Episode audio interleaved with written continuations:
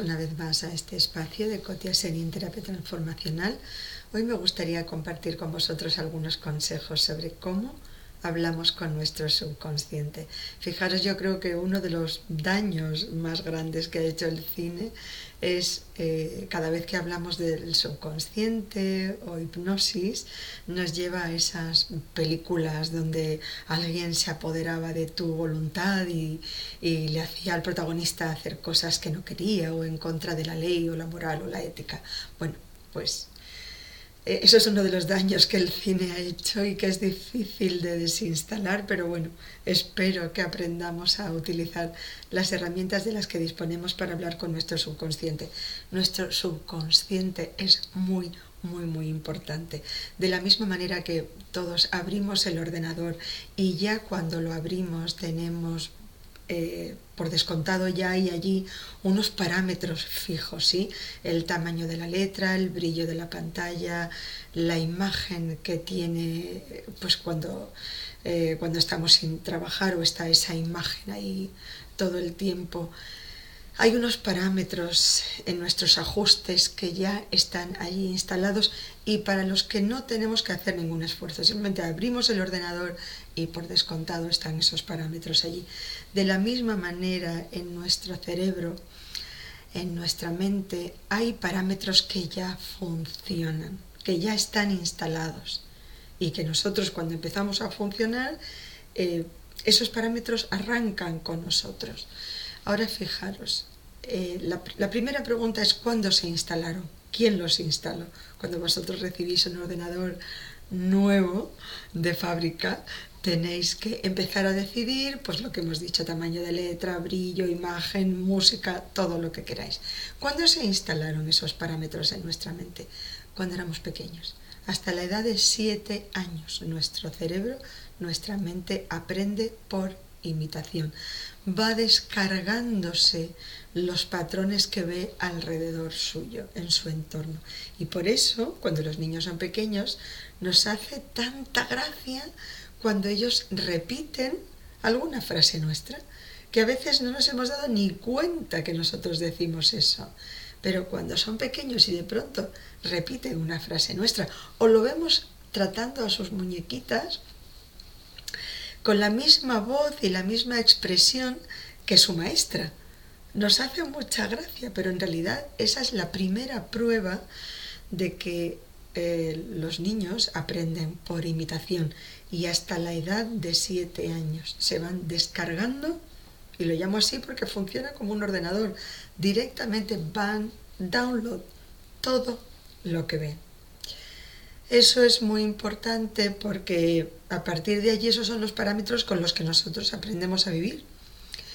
Y en la edad adulta, la primera pregunta que nos tendríamos que hacer es, ¿quién me ha dicho a mí que esos son los programas que yo quiero con los que yo quiero regir mi vida. Algunos de ellos serán maravillosos y habré descargado programas que me dan asertividad, confianza, seguridad, habilidad en las relaciones sociales, eh, destreza en las manualidades, o sea, ¿qué os voy a decir? Esas cosas de las que uno está orgulloso de sí mismo y que las haces sin ningún esfuerzo.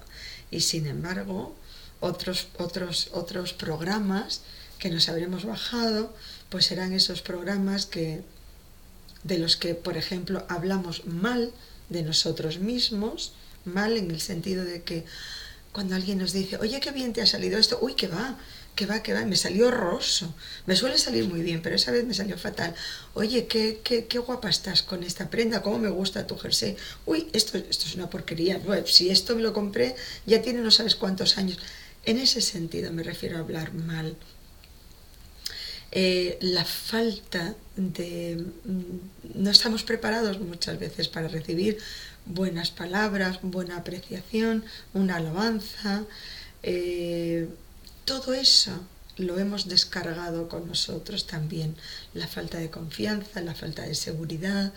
Cuando decimos, uy, que va, yo soy negado para lo que queráis. Eso no es verdad. Hay gente que dice, uy, yo soy sorda completamente, no tengo oído musical. Os puedo demostrar en cinco, en, vamos, en, en 30 segundos os puedo demostrar que eso no es cierto.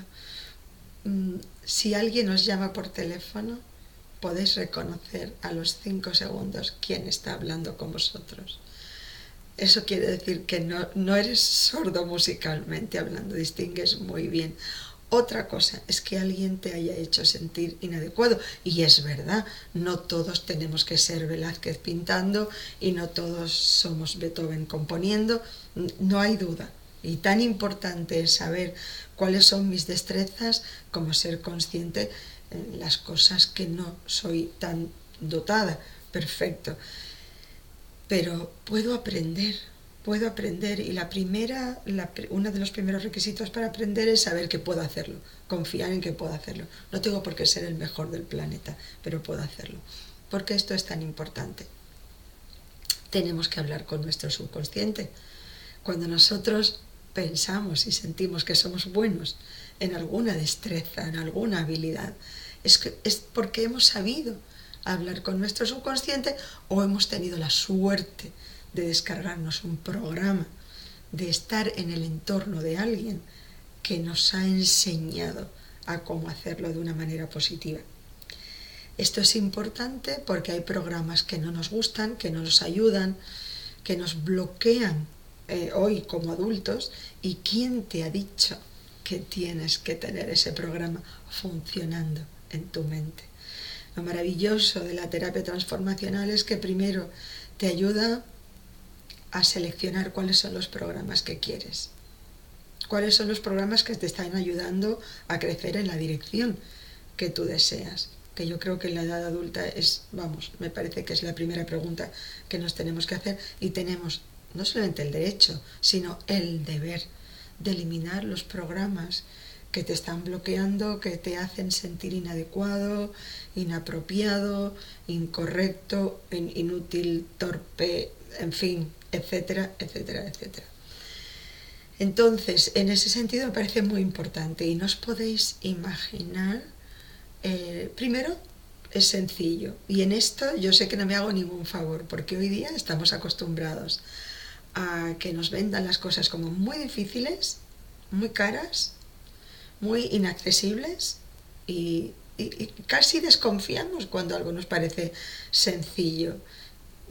Es, es, una pena, pero es así. Cuando tú le dices a una persona que en realidad en la terapia transformacional, en una sola sesión de terapia transformacional, puedes eliminar, es desinstalar esas aplicaciones que te bajaste cuando en realidad no tenías todavía los siete años, hasta los siete años no tienes poder, todavía no, tienes las herramientas para discernir qué te conviene y qué no. Lo vas bajando todo automáticamente y que lo puedes desinstalar en una sola sesión. Hay gente que dice, bueno, eso suena demasiado bueno para ser verdad. Vale, vale, pero eso no quiere decir que no funciona. Sigue funcionando. Y no os podéis imaginar, como os decía, el momento eureka cuando una persona dice, me daba miedo hablar en público, eh, no me atrevía a pintar o a dibujar, em, eh, nunca me atrevía a salir de viaje solo, eh, acercarme en un grupo de personas que no conozco, llegar a un lugar, a una reunión donde no hay nadie que conozco y acercarme a la primera persona con una sonrisa maravillosa y decir, me llamo Cotia Serín, con quien tengo el gusto de hablar y disfrutar del momento y sentir que la otra persona ha disfrutado todavía más que yo. Cuando eres capaz de romper, de, deshacerte de todos esos bloqueos y empezar a vivir la vida que quieres y que deseas, de verdad es un momento de eureka que para la persona como estudiante que es y para mí como mm, maestra son momentos que vamos que no tienen no tienen precio tienen mucho valor y no tienen precio Espero que os haya aportado esto. Si es así, agradeceré vuestro like. Si lo compartís, muy agradecida. Cotia Serín, Terapia Transformacional.